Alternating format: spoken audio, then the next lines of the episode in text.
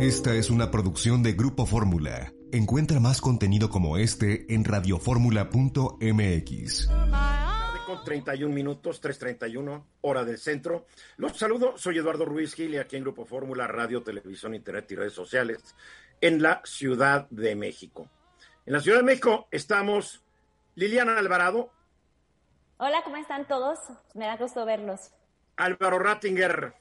Están todos? Buenas tardes, gusto estar aquí. Hugo Páez. Hola, buenas tardes a todos. Y la muy bella y me imagino fría Zacatecas está Fría Zacatecas.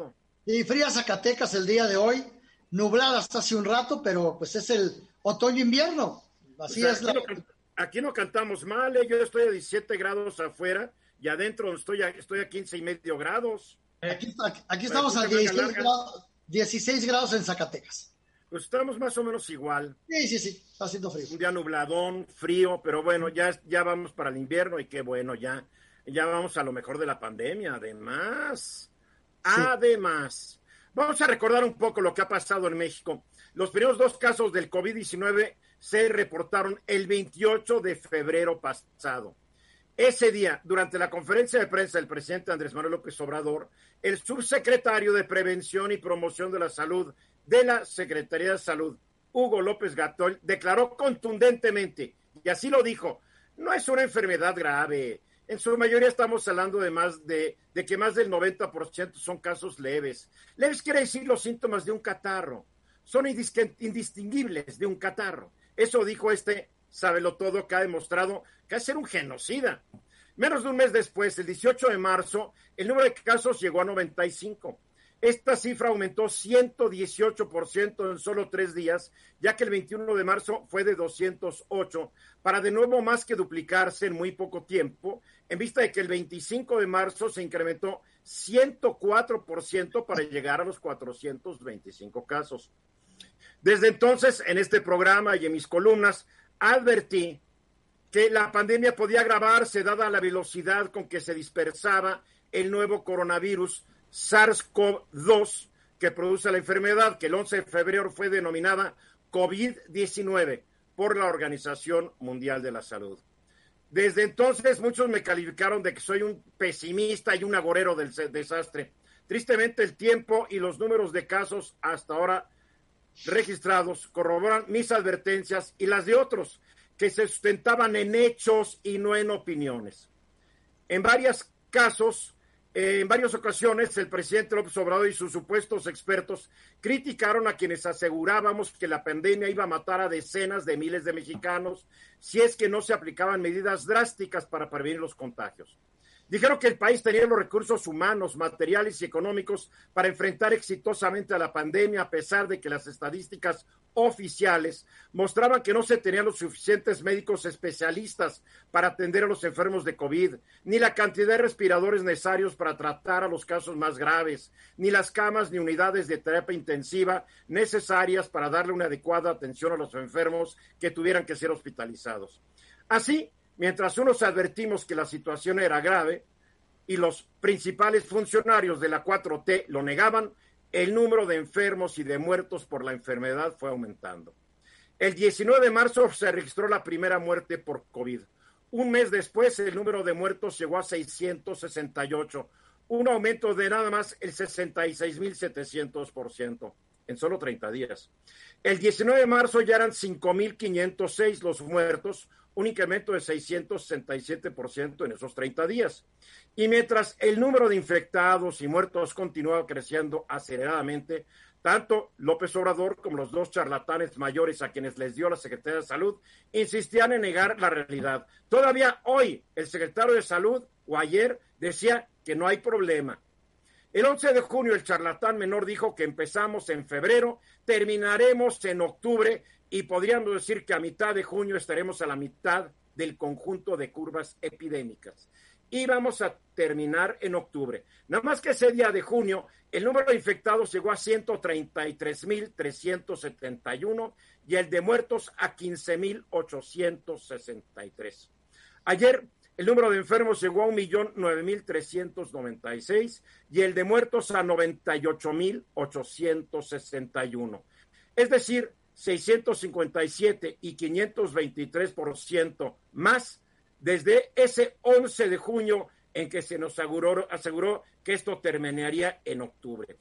Para el 31 de diciembre habrán muerto 20.911 personas más en México, de acuerdo al Instituto de Métricas y Evaluación Sanitaria de la Universidad de Washington. Y eso que nos dijeron que no era una enfermedad grave. Ya estoy empezando a pensar que sí es. Liliana Alvarado. Sí, Eduardo, y desafortunadamente tampoco parece que haya, pues no hay indicios de que vaya a haber un cambio en la estrategia ni ninguna modificación todavía hoy. Irmeréndira Sandoval en un eh, evento ¿Esa de, es? ¿Esa quién es, perdón? ¿Esa quién es? la titular de la Secretaría de la Función Pública. Es que no todo el mundo sabe quiénes son nuestros grandes funcionarios, por eso hay que aclarar. Ah, bueno, pues es la esposa de Ackerman. Exacto. Ah, ya. Ella, ella, Eduardo, eh, este mismo día vuelve a insistir con que la pandemia le ha caído como anillo al dedo a la 4T. Entonces, me parece que, o sea, el rumbo que ha sido muy desatinado con todas las cifras que tú nos acabas de mencionar, va a seguir siendo el mismo y no hay de otra más que sigan aumentando y aumentando porque no parece haber indicios de que la estrategia vaya a cambiar en No ha habido estrategia. La estrategia la dio a conocer desde el principio López Gatel, que se infectara la mayoría de los mexicanos para lograr su efecto rebaño. Él lo dijo, es más, que los niños fueran a la escuela, que se infectara a todo mundo. Nada más que el señor, que es un realmente es un criminal, para que el efecto rebaño surta, te- tenemos que tener 80% de infecciones en este país. Y como más o menos el 11% de los que se infectan se mueren, pues hagan el cálculo. Millones de muertos, tal es lo que persigue él. Tal vez una política del 4T es acabar con la densidad poblacional de algunos lugares. No lo sé, no lo sé. Pero son muchos muertos. Pues sí. Mira, Eduardo, la 4T simplemente no quiere estrategia. Te voy a contar el caso de hoy en Zacatecas. Mandó el gobernador hoy una iniciativa de ley para multar a quienes no traigan cubrebocas en la mano porque la epidemia está creciendo rapidísimo.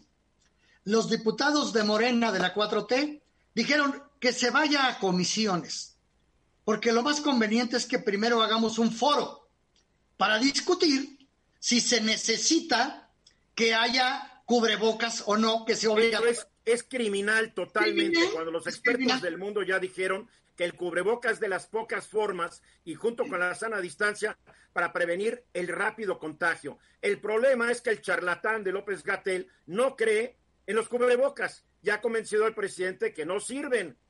Es increíble. Es increíble, de veras. Hugo, Hugo Páez.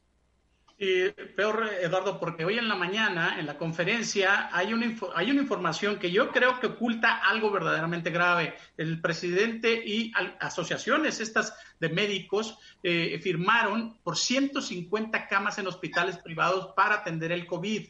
Esto es importante porque los hospitales privados no estaban atendiendo enfermos de COVID, estaban atendiendo otro tipo de enfermos. Que Había, también- no, había, te tengo que corregir, había algunos hospitales privados que sí lo estaban haciendo. Yo te puedo decir que, la- que el ABC de observatorio estaba atendiendo enfermos de COVID. Había varios privados que habían firmado un convenio ya hace meses y lo estaban haciendo, no todos. Pero lo que tú estás diciendo, que tengan que dar 150 camas más, digo, ¿por qué si todos los días nos dice López Gatel que sobran camas?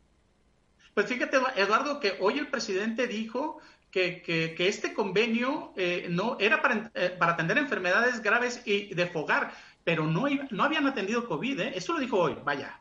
No, pues yo creo que se le fue el, se le fue la onda porque sí están atendiendo COVID. Sí, Lo que sí. pasa es que muchos, muchas personas que necesitan cirugías no Ajá. pueden atenderse en hospitales con COVID. ¿Por qué? Por el riesgo de infección. Sí Yo ahorita conozco una persona muy cercana a mí que no, que no, que no hubo lugar en el hospital y tiene que estar en su casa para que no nos vengan con cuentos chinos. Álvaro Rattinger. Yo creo que esta pandemia, tristemente, no solo en México, sino en muchos otros lugares del mundo, que tristemente estamos asociados con ellos ya por, por simple y sencillamente por acción o por inacción, pasará a la historia como un gran ejercicio de desinformación, Eduardo. No, Eh, como un gran ejercicio de irresponsabilidad criminal, perdóname. La desinformación nace de una irresponsabilidad de informar correctamente, Eduardo. y que Irma, Irma Heréndira le diga que le, que, que le vino al dedo la pandemia a los 98.861 personas que hasta ayer nos habían reportado que están muertos. Es el colmo de la desvergüenza y el cinismo. Porque al igual que Trump, que ya va de salida, politizaron un problema de salud pública. A ver, si ves a tus vecinos, ¿qué? Pon tus barbas a remojar. Mensajes, regresamos. De regreso, ayer hablamos sobre este tema y hay que seguirlo platicando. Es esta polémica ley que prohíbe el outsourcing. Sin embargo, el presidente López Obrador ya aclaró que para actividades que no son del giro propio de la empresa, se va a poder permitir el outsourcing, que obviamente las empresas tienen que registrarse como empresas de outsourcing. ¿Por qué? Porque, digamos, muchas empresas, pues, que se dedican a hacer chicles, pues, se dedican a hacer chicles y no necesariamente parte de su negocio es tener a alguien que limpie las instalaciones. Entonces, por eso contratan una empresa que especializa en proveer gente eh, supuestamente adiestrada para limpiar instalaciones, oficinas, etcétera. Vigilancia, una empresa pues no, no, no tiene por qué tener un grupo de vigilancia dentro de la nómina, entonces podrán contratar de vigilancia. Creo que el presidente lo aclaró porque esa ha sido las principales críticas, mi querido Hugo. Sí, Eduardo, y hoy este, creo que ha sido una decisión más en el tenor ideológico, sobre todo por, el problema que hay ahorita eh, del trabajo, ha sido más, más ideológico que más reflexivo y ser algo que, que, le pueda servir al país en este momento, ¿no? Y bueno, no hay que olvidar la elección definitivamente, pero yo más va en la línea de izquierda de los países de Latinoamérica y hoy el presidente da un paso verdaderamente arriesgado porque dice, independientemente de que el outsourcing se apruebe en el Congreso, el gobierno no va a subcontratar absolutamente a nadie por, por, eh, no va a tener esta subcontratación. yo estoy de acuerdo, en el gobierno hay un bolón de gente que cobra sin hacer nada, que los pongan a trabajar. No, pero él dice que los que están trabajando ahorita, subcontratados como, como outsourcing, los va a basificar. Entonces, estamos hablando de cientos de miles de trabajadores que posiblemente llegan a, a, más de un millón, Eduardo. ya eh, corrieron a muchos antes, o sea, se va a balancear. No, bueno, pues sí, vaya, pero, pero, pero, pero es una verdadera carga. ¿eh? Yo creo que el presidente. A ver, ¿por qué puedes, a ver, ¿por qué vas a basificar un empleado que tal vez trabaja y más a gusto en otra empresa? Bueno, porque él dice que en lugar de correrlos y que las empresas de outsourcing en ese momento, digo, si, si el Seguro Social está contratando, no sé, a lo mejor 50 mil gentes de limpiezas, 200 mil afanadores y demás, y en ese momento se los deja, la empresa de outsourcing los va a correr. Sí, lo que dice. Sí, la empresa seguramente los va a correr porque se les va a caer un contratote, que también será interesante cómo logró ese contratote del Seguro Social. Bueno, además. Yo te, puedo, pues, yo te puedo decir que el contrato más reciente que se firmó en el Seguro Social durante el gobierno de Peña Nieto fue el de la seguridad de las instalaciones y tuvieron que dar 30% de comisión a las autoridades del Seguro Social, cuyo director después se fue de candidato a la jefatura de gobierno de la Ciudad de México. Sí, sí, sí, definitivamente. Ahora, es un secreto a voces y eso te lo digo como tal de amigos que están tienen contratos con el gobierno que ya subió el moche del 10 al 20% en los contratos directos. Así, oye, que denuncien. ¿Sabes cuál es la bronca? Que todo el mundo se queja y nadie denuncia, nadie dice nada. Nadie denuncia. tengo, que cuidar mi negocio. No, señor. Que a son gente ya bien rica que quiere seguir siendo más rica. Por supuesto. Pero todos son cómplices, todos son cómplices. Sí, sí, definitivamente. Ahora, al interior, yo creo que en, esta parte, en esta, en esta línea de extrema izquierda, sí ha sido muy bien tomado eh, esta eliminación del outsourcing, también por los sindicatos y este, porque todos sabemos perfectamente bien que hubo una gran cantidad de abusos con los trabajadores, verdaderamente unos estaban esclavizados. Sin embargo, el momento, el momento que estamos viviendo donde falta empleo, pues se me hace verdaderamente arriesgado por un lado. Por otro lado, le va, le va a echar esta carga al gobierno así sin más, aun cuando... Ahí tiene la lana de los fideicomisos. ¿Cuál, cuál es el problema? Tú no hay problema. problemas, tú no eres optimista, no eres positivo. Claro que sí. Siempre. No, caray, eres un agorero del desastre. No, no, no. Yo, yo creo que, yo creo que esta, esta, esta parte sí tiene una gran carga ideológica. Mira, aquí es como ¿eh? todas las cosas. Si el presidente detecta que hubo abusos y corrupción, en vez de corregirlo, es eliminarlo. Al rato lo vamos a estar hablando con Luis Enrique esto, que es ah, como ser drástico. Ahora tú usas el término extrema izquierda. ¿Están ustedes de acuerdo que esto es una medida de extrema izquierda? Yo no. No, yo no tampoco. Yo creo, yo Estás solo tú en tu, en tu miedo, mi querido Hugo. No, es yo una medida, Es una medida clásica del populismo. Populista. Es populista, no más.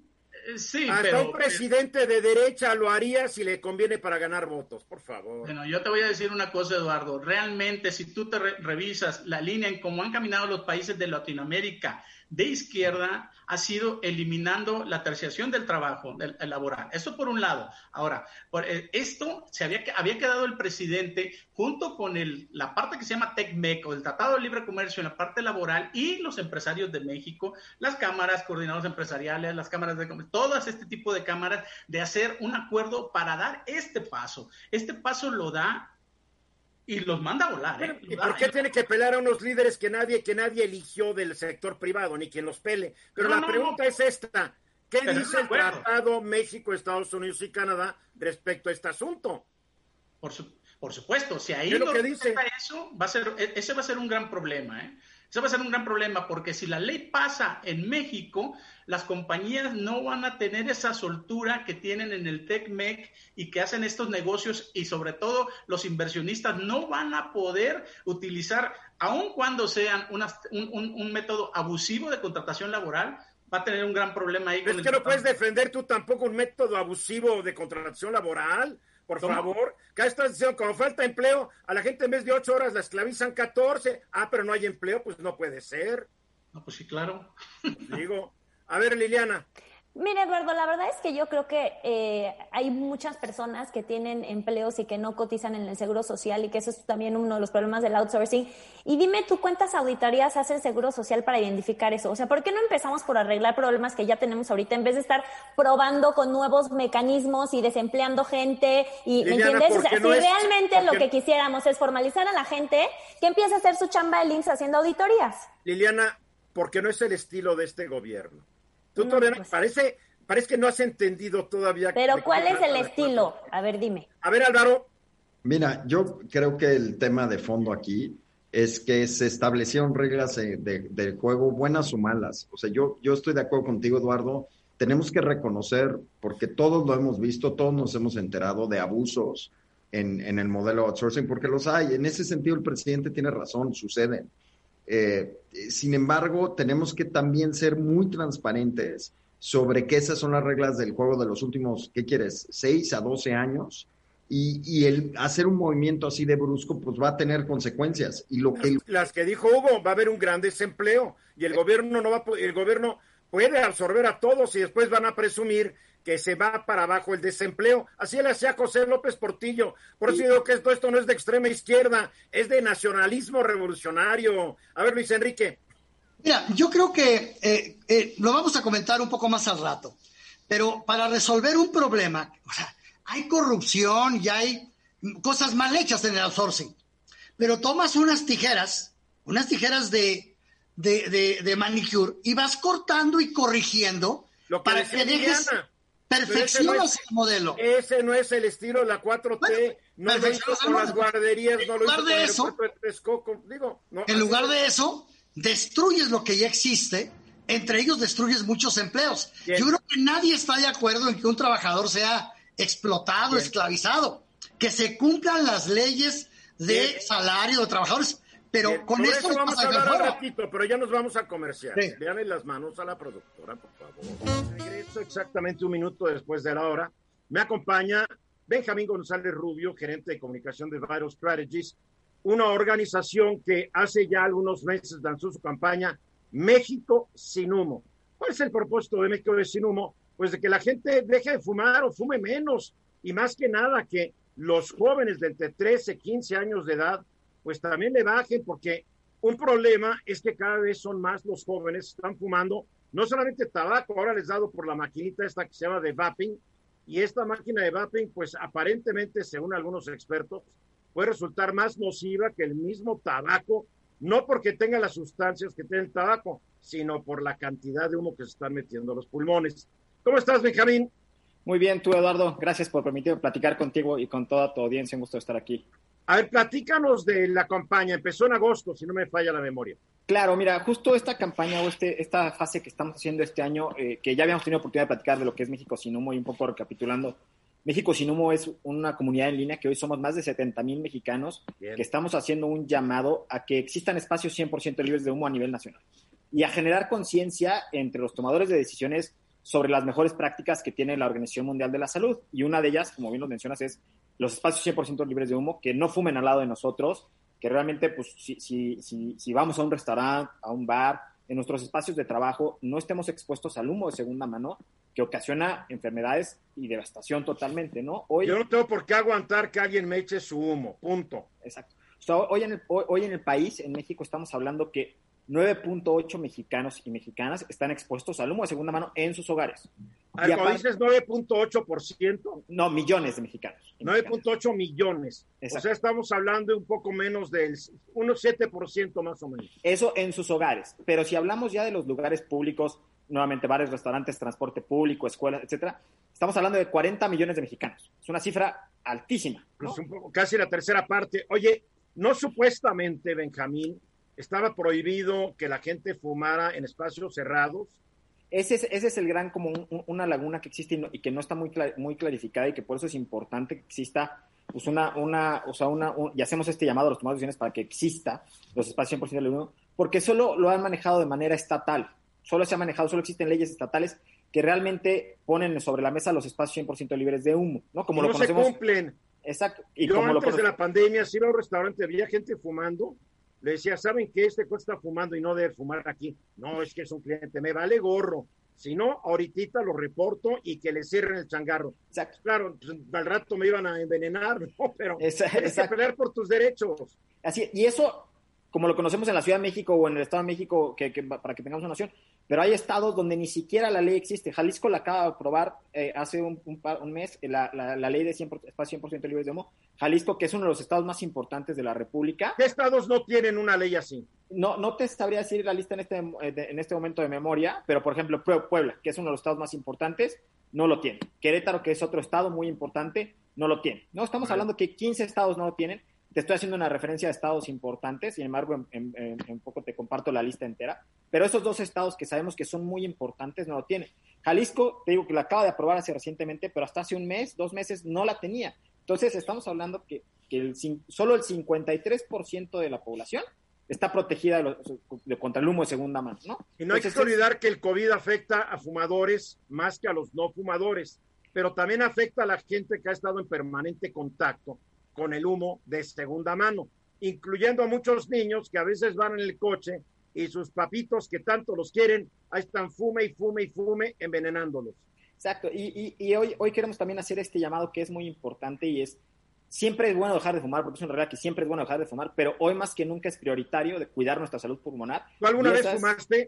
Alguna vez lo probé, te puedo decir, justo yo ahorita hacía memoria cuando decías hablando de los 13 o 15 años, lo, lo llegué a probar porque mi hermano empezaba a fumar y me dijo, oye, eh, acompáñame. Lo probé, no me gustó y es una iniciativa que la verdad a mí no me genera. No, yo sí, yo, yo fumé como chacuaco, yo fumé y fumé y fumé desde los 12 hasta los 34 años de edad.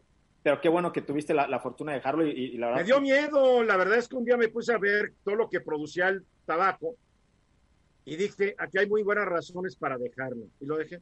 Qué, qué bueno, la verdad. Entonces, es este llamado que estamos haciendo a que los tomadores de decisión conozcan las mejores prácticas mundiales y que existen como los espacios porcentajes libres de humo o el tema de la prohibición de la promoción y la publicidad. Y eso, eso ahorita que justo mencionabas este rango de edad de 13 y 15 años, hace mucha referencia porque el 78% de los jóvenes en este rango de edad del mundo están expuestos a un tipo de publicidad de tabaco. O sea, es un, es un número altísimo.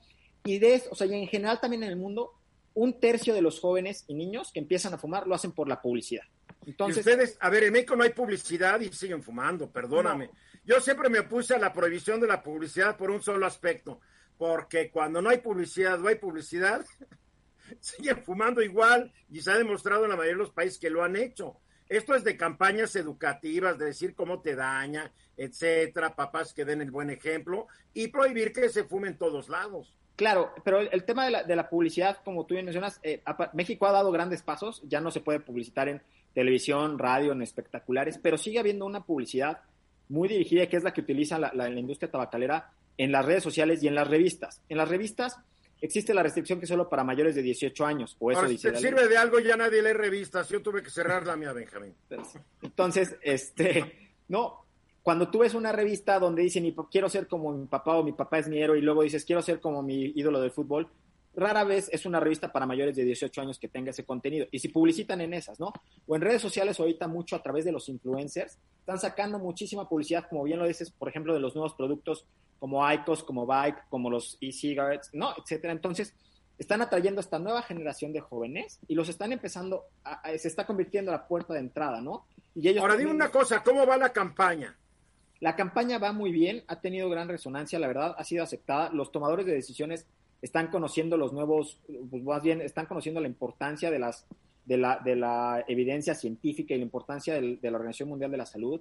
Eh, eh, por lo que vimos, nos han leído diputados como Marta Tagle, como Miroslava, que es la presidenta de la Comisión de Salud. Para lo que sirven los legisladores, perdóname. Entonces, Yo no, comparto tu optimismo cuando veo tantas estupideces que están haciendo. Pero nosotros sí traemos ese optimismo porque es importante que ellos tendrán que, lo que tengan que discutir y tomar la decisión que tengan que tomar, es importante que conozcan la ciencia, es importante... de acuerdo, hay que informarles, por lo menos hacer el esfuerzo, ¿no? Exacto. a ver, usted está proponiendo, por ejemplo, que el empaquetado sea neutro, o sea, que no aparezca nada en las cajetillas que sean sin marca, etcétera, etcétera.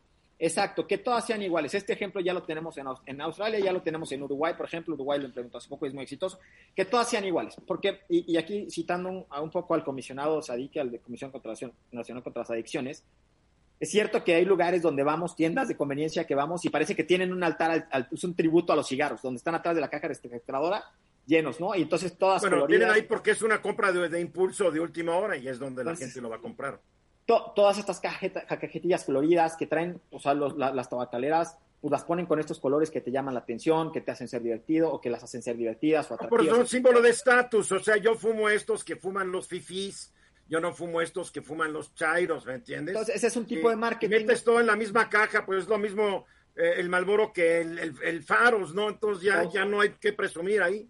Todos matan igual, sinceramente. Entonces, ah, claro eh, la intención es que dejen de hacer este marketing dirigido a los niños, jóvenes, adultos a través de las cajetillas y que todas sean iguales. Todas tengan pero, el mismo color. pero, discúlpame, Benjamín, la mejor campaña es convencer a la gente. y también hemos trabajado en eso. Las prohibiciones generalmente no sirven de gran cosa, ¿eh? Aquí, más allá de una prohibición en general de que tú consumas o no el cigarro, no estamos hablando de eso, estamos hablando de un de que la gente verdaderamente no esté expuesta a un marketing falso, ¿no? Eh, hay, hay, un, No, pero ya con eso nos vamos, vamos a prohibir que se anuncie todo. No, estamos hablando, por ejemplo... Te anuncian un perfume y te vuelves un seductor. Te anuncian un coche y eres un ligador. Te anuncian esto y eres un atleta. no, pues hay que prohibir todo. Entonces, estamos hablando que esta, que esta, pero no, no es, esos no matan, no son productos nocivos para la salud, ¿no? Entonces, quién sabe, eh? estamos hablando de un producto que está comprobado científicamente que mata. yo estoy de acuerdo, y lo que pasa es que yo no creo en las prohibiciones, yo creo más que nada en la generación de las conciencias. Yo estoy también de acuerdo. Educar, educar. Que, tenemos que educar, que tenemos que aprovechar los mecanismos que tiene el gobierno, como la línea de la vida, que te ayuda a dejar de fumar, que, de hecho ahorita en, en, época pandemia, las, las llamadas para dejar de fumar eh, eh, especialmente tabaco, se han incrementado el 50%. Entonces, creo que es muy importante que, la gente haga conciencia y, los tomadores de decisiones conozcan las mejores prácticas de la, Organización Mundial de la Salud para que puedan, pues, puedan tomar conciencia sobre este tema. Ahora, ¿dónde puede la gente entrar en la página de ustedes y averiguar más sobre qué es el tabaquismo y sus efectos nocivos. En mexicosinhumo.org.mx y ahí nos pueden conocer, ahí pueden encontrar toda la información y, cualquier duda, este, en contacto arroba mexicosinhumo.org.mx nos pueden ubicar. Pero es mexicosinhumo.org.mx. Correcto, así es. Yo te felicito a ti y a todo el equipo de ustedes por estar haciendo un gran esfuerzo y sé que es muy difícil, porque si algo es difícil es dejar una adicción, ¿eh? y, y el tabaco genera adicciones. Perfecto, te lo agradezco muchísimo, Doro, y te mando un cordial saludo y gracias por permitirme platicar contigo como siempre. Gracias, Benjamín. Sigue que, síguete cuidando porque la pandemia viene dura. Igualmente. Gracias, Benjamín González Rubio. Gracias. minutos después de la hora, en este programa, yo y varios de los aquí presentes, incluido el que ahorita va a hablar conmigo, hemos dicho que la política de este gobierno es si no funciona, no lo arregles, deshazlo Así funcionó con el aeropuerto que iba a ser el aeropuerto internacional. Como había corrupción, se canceló la obra en vez de identificar a los corruptos, perseguirlos y que devolvieran la lana. Así ocurrió con las guarderías. Había unas guarderías que no cumplían con lo que tenían que hacer, cierra todas y se acabó el problema. Aquí es casi como matar al perro para que se vayan las pulgas, Luis Enrique. Fíjate que sí, hemos visto, eh, pero además hay contrastes. El presidente tiene razón en el sentido de que hay corrupción en un montón de lados, en todos lados. Pero no hay nadie acusado. Y habría que corregir la corrupción. Pero en lugar de corregir la corrupción, agarra un hacha y destruye lo que tiene enfrente. Tú mencionaste. Él dijo, él dijo que él venía a hacer una revolución, no hay que olvidarlo, ¿eh? Sí, bueno, yo entiendo que hay que hacer una revolución, pero entendemos que la revolución es para mejorar las cosas que están bien, no para destruir todo, pensaría yo. Este, pero mira, tú mencionabas el aeropuerto, estancias infantiles. Mira, te menciono, el Seguro Popular pasó lo mismo. Lo destruyeron, una cosa que estaba funcionando, y lo reemplazaron por una cosa que no funciona. Se echaron encima de los fideicomisos que sin duda había corrupción, malos manejos, ineficacias. En lugar de eso, acaben con los fideicomisos. Estamos viendo ahora el outsourcing. El outsourcing tiene abusos, sin duda alguna. Hay que corregir esos abusos, pero no destruir la figura o modificarla de tal manera que la hace muy complicada. Ya veo yo haciendo el padrón de empresas a las que sí se les permite el outsourcing, una burocracia espantosa, una ineficacia terrible, pero junto a más eso... corrupción y más, corrupción. Porque en este país está demostrado históricamente que si a un burócrata le das así de poder, la más chiquita, va a ver de qué manera te saca la lana. Pero además, mira, está comprobado, hay estudios eh, eh, eh, internacionales donde dicen que entre más trabas pongas, entre más obstáculos pongas, la corrupción aumenta porque entonces esas trabas y esos obstáculos se quitan con dinero. Entonces la corrupción aumenta. Pero eh, eh, hay, hay, una forma también de ver las cosas. Del otro lado, dice, bueno, ¿por qué esa misma, esa misma hacha justiciera o esa misma hacha anticorrupción no se usa con el crimen organizado? Al crimen organizado, a los malos, abrazos, no balazos. Dejo libre al Chapito. Saludo a la mamá del Chapo este, me canté, bueno, entonces, con, no le digo el Chapo porque es ofensivo. Ah, es ofensivo, perdóneme, don, no sé cómo se llama. Este, entonces vemos dos caras. y era. ¿Cómo no conoce a uno de los hombres que figura en la lista de los hombres más ricos del mundo, de acuerdo a la revista Forbes? Pues no lo conozco. No Guzmán lo era. Bueno, el ilustre señor Guzmán lo era. Este, Como que debiera estar al revés, como que debiera haber mano dura y hacha justiciera contra el crimen organizado y la falta de aplicación de la ley. Contra todos, contra todos, criminales de cuello blanco, criminales narcos, contra todos. Y debiera haber, y debiera haber análisis, análisis, estudios serios que me digan, a ver, ¿cómo corrijo el outsourcing para que funcione mejor en beneficio de las empresas y de los trabajadores? ¿Cómo mejoro el seguro popular? ¿Cómo le hago para corregir la corrupción en Texcoco y que tengamos un gran aeropuerto? ¿Cómo le hago para que los fideicomisos se utilicen de mejor manera? Estamos al revés. Y eso es que, y, toda esta destrucción paulatina, lo que está haciendo es destruir paulatinamente fuentes de crecimiento del país. A ver, ¿no crees que esto a la hora de la hora puede repercutir en contra del gobierno y de su partido? A ver, hoy la gente que trabaja en estos outsourcings se va a quedar sin trabajo, como ya lo señaló Liliana y lo han señalado todos. Pues a la hora de votar van a decirme que es sin trabajo porque fastidiaron a mi empresa. sí, mira, todas las empresas. Todos los que trabajan en el aeropuerto, que se quedaron sin chamba, me quedé sin chamba, me quedé sin chamba, tarde o temprano, en el momento de ir a las urnas, muchos van a decir, me dejaron sin empleo cuando me prometieron lo contrario. Sí, bueno, y cuando me prometieron salud, y acabaste con el seguro popular. Que, no servía, también hay que decirlo que era bastante chafa, ¿eh? Bueno, era bastante chafa, pero algo tenías. En este momento no tienes absolutamente nada. Una persona que perdió su empleo, no tiene seguro social, no tiene forma de que nadie lo atienda, porque la cosa, el sistema, el sistema de bienestar. La cosa que creo no funciona, así de fácil. No funciona. Entonces, estamos, estamos destruyendo las fuentes. Y mira, los organismos autónomos, están en agonía la mayoría de ellos. En agonía porque dijeron, no sirven, son fuente de corrupción y les quitó presupuesto. Ya ahí nos tenemos ya este, hechos. además que los pobló de gente afín al gobierno que distan mucho de ser parciales, ¿no? Que gusta mucho de ser Imparciales, capaces. imparciales, sí. Capaces. Ya no queremos que sean imparciales, que sean capaces. Es cierto. Álvaro, Mira, yo creo que la pregunta que yo me hago igual es mucho más básica, igual yo soy más rupestre, Eduardo, me disculpo, porque yo me pregunto para qué estamos gastando millones de pesos en tener secretarías que van a perseguir la Secretaría de la Función Pública, ¿para qué las tenemos? Si, si desde la presidencia vamos a decir que está mal y lo vamos a eliminar, pues mejor ahorrémonos todo ese dinero y vámonos directo a, a hacer una lista de las cosas que están mal, las cambiamos, las quitamos y pues por lo menos ahorramos entonces Álvaro, desde su fundación como Contraloría General de la Federación, la Secretaría de Función Pública nunca sirvió de nada. Ah, De nada. Y varios gobiernos dijeron la vamos a cancelar, pero pudieron más los intereses políticos. Porque no sirve de nada. Porque para checar al gobierno necesitas un organismo verdaderamente autónomo e independiente. No alguien que está manejado por alguien muy cercano al presidente en turno, como siempre ha sido, que pues, van a hacer las cosas con criterio político. Liliana. A mí me parece, Eduardo, que el presidente o, o- o sus asesores o todos están eh, muy confiados de, de cómo le está yendo al gobierno. Está bien, en las encuestas al parecer está bastante bien posicionado el presidente, pero sí me parece que eh, las elecciones en Estados Unidos deberían de servir como una lección eh, a, a México, al presidente y a su partido, de darse cuenta que al final, por ejemplo, todo el desempleo sí tiene una repercusión sobre, o sea, Claro. digamos, a la hora de votar. El mal manejo de, del el COVID-19 en Estados Unidos, queramos o no, también afectó eh, a las elecciones de, de Trump. Entonces, pareciera que este gobierno va como que este, sobre la misma, sobre el mismo caminito que tuvo Trump, que fue eh, pues fallido, ya lo vimos, ¿no? Ahora no sé si, si, si esta es la estrategia de, de este presidente de sus, de sus asesores, que no creo, ¿no? Pero bueno, pues tampoco, como decía en el segmento anterior, no parece que quieran cambiar el camino, ¿no? Hugo Páez.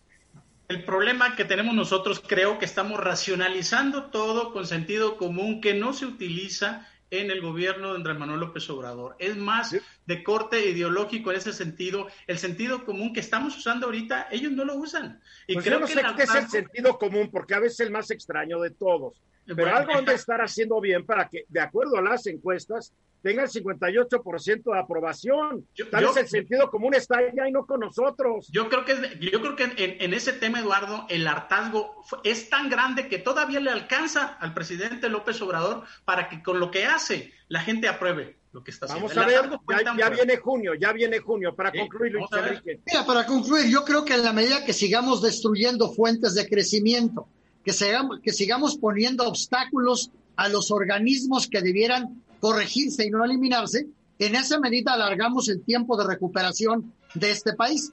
No nos vamos a recuperar si seguimos por este camino Bien. de destruir, destruir, destruir, en lugar de Gracias, corregir. Luis Enrique, gracias. Estás escuchando Eduardo Ruiz Gili. De regreso, yo tengo que darle algo a Liliana Alvarado. Ella no se rinde. Y programa tras programa le dice al público y de paso al gobierno de la 4T cómo se deberían hacer las cosas de acuerdo a las mejores prácticas internacionales. ¿Me equivoco o no, Liliana? Así es, Eduardo, aunque es me haga caso. la- tú no pierdes la fe ni el optimismo. No importa que nadie me pele en el gobierno, yo sigo. Duro y dale. A ver, y hoy estás hablando cuáles deberían ser las mejores prácticas de inversión pública para una infraestructura de calidad. Yo creo que nunca las hemos tenido en México. Yo creo que nunca hemos tenido una infraestructura de calidad en México, Eduardo, y lo peor es que yo creo que como mexicanos ya estamos acostumbrados que cada vez que se anuncia una, una obra este, grande, sabemos que va a tener un sobrecosto, que si dijeron que la iban a hacer en dos años, hay que calcularle cinco, este, y una bola de irregularidades que se dan desde el momento en el que se planean las obras, Eduardo, hasta el momento en el que supuestamente, pues digamos que se, se evalúan o se, se monitorean, ni decir en el momento eh, en el que se financian. O sea, realmente estamos nosotros acostumbrados al derroche total de recursos. Y que sean eh, chafas, y que sean chafas. Y que sean cha- como las Al carreteras, año, ¿no? al año ya sabes que empieza a verse. La, el, la- la el mejor ejemplo de esto es la Terminal 2 del aeropuerto de la Ciudad de México. Se te cae el, el- fue esa. Otra, el Senado de la República. Digo, se les olvidó que había que tener baños. No, eh, la, la, la, electricidad, Eduardo, este, los plafones, este, se te, del aeropuerto se te vienen cayendo. No, o sea, realmente bueno, es una la vergüenza. Cámara de Diputados, que originalmente iba a ser el Palacio Legislativo con las dos cámaras, tú ahí trabajaste un rato, Luis Enrique. Esa Sí. es una obra chafa. No, pero chafísima, chafísima, corriente, corriente, mal acabada. Sí, terrible. Y otras que no necesariamente eh, son tal cual como de infraestructura, pero, pero también tenemos, este, por ejemplo, como eh, a, a la estela de luz ahí en Reforma, que no carretera sirve para nada. México-Acapulco. No, hombre. Que Toda la ruta de del sol, es la ruta de la luna, de tantos baches y hondanadas y todo. Pero como Nunca tú dices. Eduardo, lo peor es que a la- esto todo es a la semana de ser inaugurada, ¿no? Sí. O sea, no tenemos que esperarnos los, los, los años.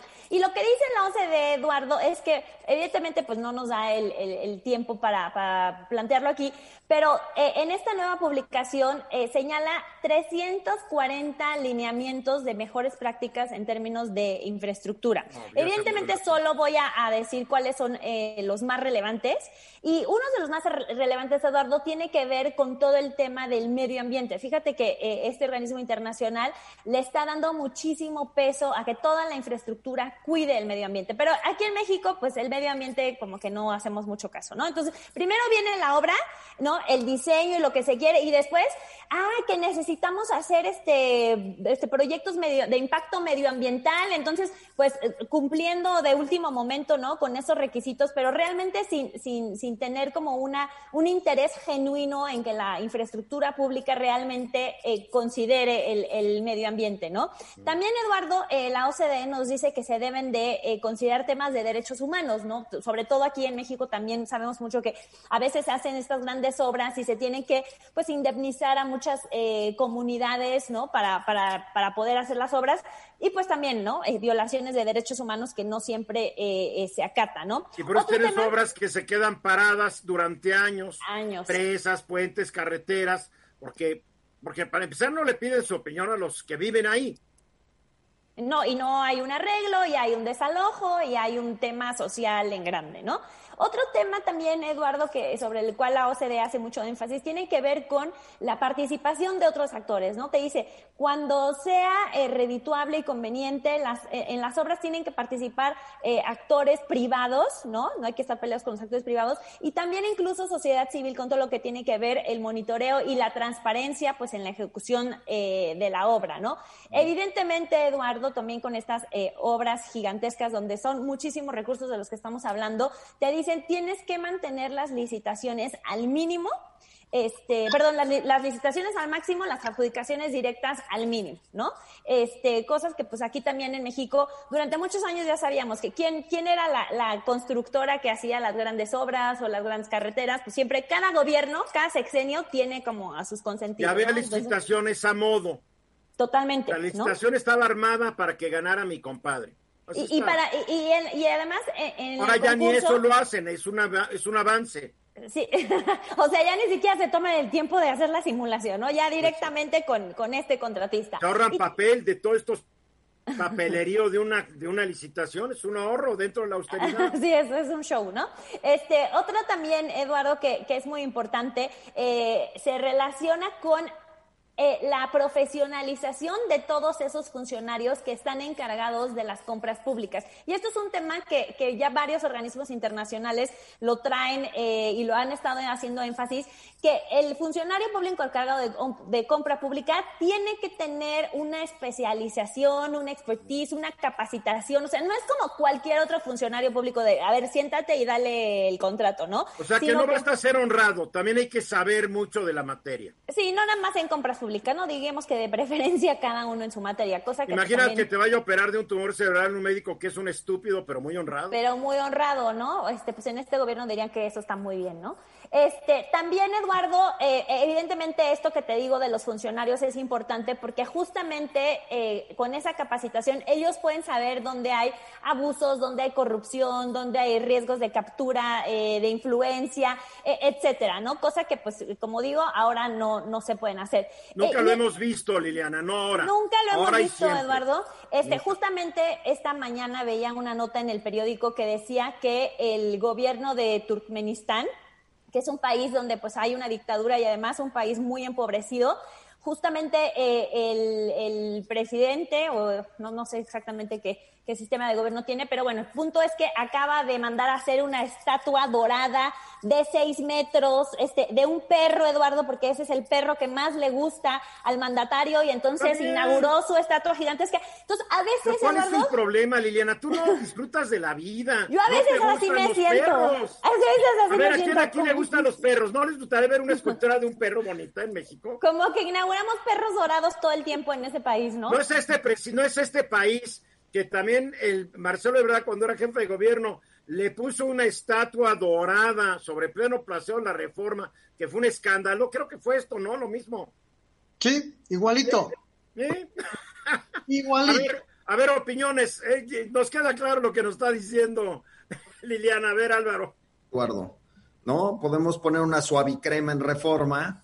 Bueno, perdón, una haz de luz este, en reforma y mejor lo hacemos. Mira, yo lo que, lo que te voy a decir es que me parece que son muy buenos deseos y, entiendo que Liliana parte de las mejores prácticas, pero, pero también eh, tenemos que entender, Liliana, que de parte de la población está cansada que organizaciones supranacionales le digan a los países qué hacer. La base de la victoria de Donald Trump fue eso. El repudio al Tratado de París fue convencer a la gente de un discurso de por qué Estados Unidos se tiene que eh, eh, subordinar a unas reglas de contaminación cuando China no. Entonces, también la realidad es que si, si, si te pones en los zapatos de país por país, eh, las organizaciones supranacionales también acaban afectando al país. Si no son muy populares, hay que decirlo, el Fondo Monetario Internacional, todos estos no son populares, porque exigen recetas que pueden, eh, que en teoría son muy buenas, pero que sí causan una gran pobreza en las poblaciones, mientras se corrigen todos los errores del pasado. Luis Enrique. Mira, yo creo que es importante conocer lo que, lo que organizaciones como la OCDE dicen de las cosas de los países. Las organizaciones supranacionales están hechas precisamente para eso, para que son como los médicos de los países. A ver, no tienes que meterte a hacer un estudio para ver cómo debes hacer la obra pública, sino hay alguien que lo está haciendo. A ver, aquí está el folleto, ¿lo quieres usar? Te puede servir. Usa lo que te puede servir y desecha lo que, lo que no sea para ti, lo que no sea tropicalizado. Yo creo que es importante este tipo de organismos y este tipo de documentos. El problema es que estos organismos han tenido que salir a rescatar países como a México cuando los gobernantes causaron un desastre. Sí, sí. Entonces los, gobernantes, en vez de decir fue nuestra culpa, digo, es culpa de la organización. Digo, nos queda después le echan la culpa a la organización internacional que no son suavecitos. Para concluir, Liliana. Pues mira, Eduardo, con todos los problemas que yo entiendo que tienen todos estos organismos internacionales, me parece que como dice Luis Enrique, te dan la receta, es fácil adaptarla, úsala. I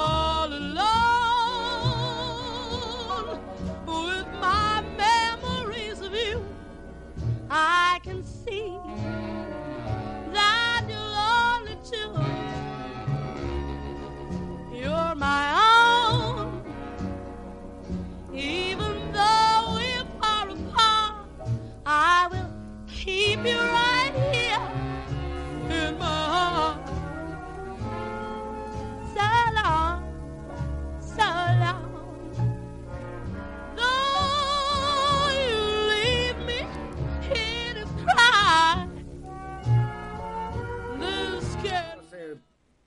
de media hora se dio a conocer por medio de un comunicado conjunto del Procurador General de Estados Unidos, William Barr, y del Fiscal General de México, Alejandro Gertz Manero, eh, lo siguiente, y liberan al general, al general Salvador Cienfuegos Cepeda, ex secretario de la Defensa Nacional.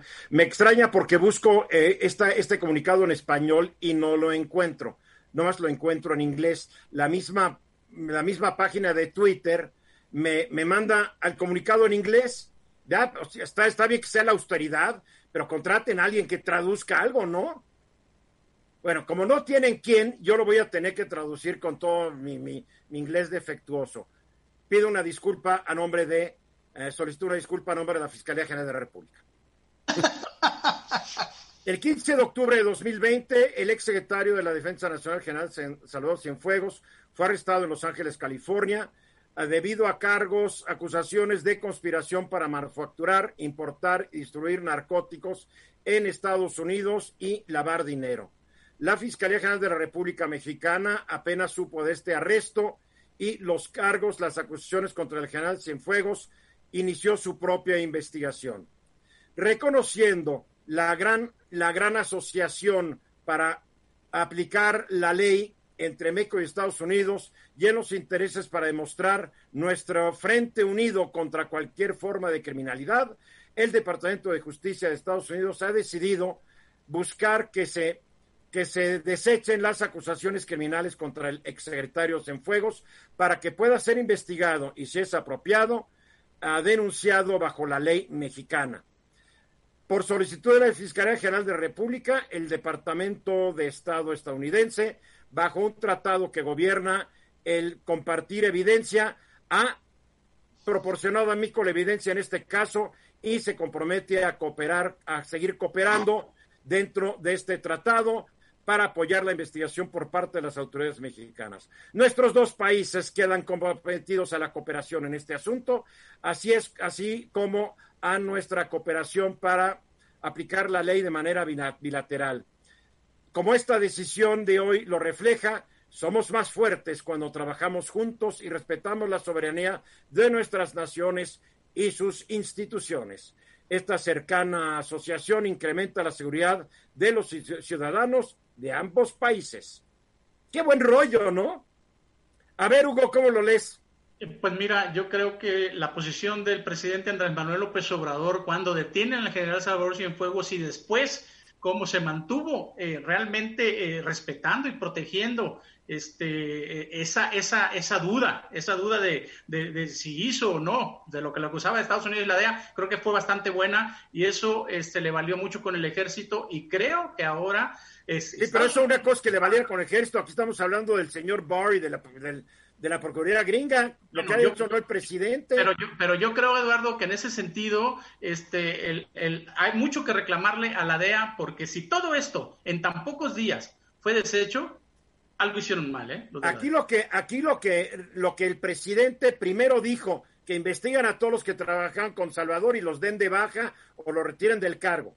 Eso Después, como que se tuvo que desdecir porque el ejército no cayó nada bien esto. Así es. Después se dijo y se acusó a Estados Unidos de no haber contribuido en la investigación, como ahora el comunicado conjunto habla de las investigaciones conjuntas y la llevamos muy bien, pero el hecho es que no lo hicieron en el caso de Cienfuegos, manejaron una investigación bajo un gran sigilo y México se enteró supuestamente 15 días antes, cuando la embajadora de México en Estados Unidos le dijo al presidente López Obrador que el gobierno gringo estaba investigando a Cienfuegos. Aparentemente aquí hubo un gran traspié del gobierno gringo en no comunicarle a México y la cosa es ahora qué va a suceder con Cienfuegos, porque lo que está dando a entender el gobierno de Estados Unidos es les vamos a dar la evidencia y ustedes investiguenlo. Ahora, como diciendo, ahí les va el paquete y como ya nos vamos nosotros en 60 días ya nos vale gorro. Es lo que están haciendo, ¿eh? Hay un punto importante y no deja de ser la derrota de eh, Donald Trump posiblemente tenga algo que ver porque realmente se están echando para atrás y a ver qué pasa, ¿eh? Sí, pero ¿hay evidencia o no hay evidencia? Porque esto que dice el comunicado conjunto, que hay evidencia, pero que se la van a dar al gobierno mexicano y la pregunta es, ¿y qué va a pasar ahora? Sí, Álvaro.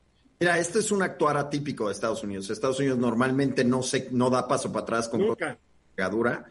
Eh, yo veo básicamente dos caminos, o una efectiva presión de parte del gobierno mexicano.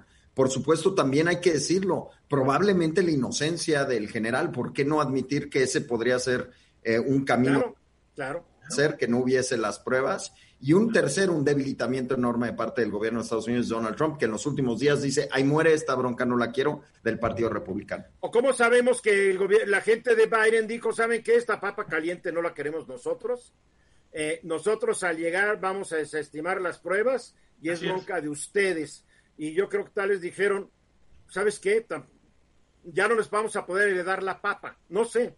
Es muy, muy sospechoso esto. Ya lo dijiste tú, Álvaro. Estados Unidos no acostumbra a recular como lo acaba de hacer en este caso. Luis Enrique. Mira, yo creo que desde que, desde que se presentó la acusación y con las cosas que supimos y los documentos que leímos que pueden ser muy limitados, había muchas dudas sobre, a ver, las fechas no coinciden.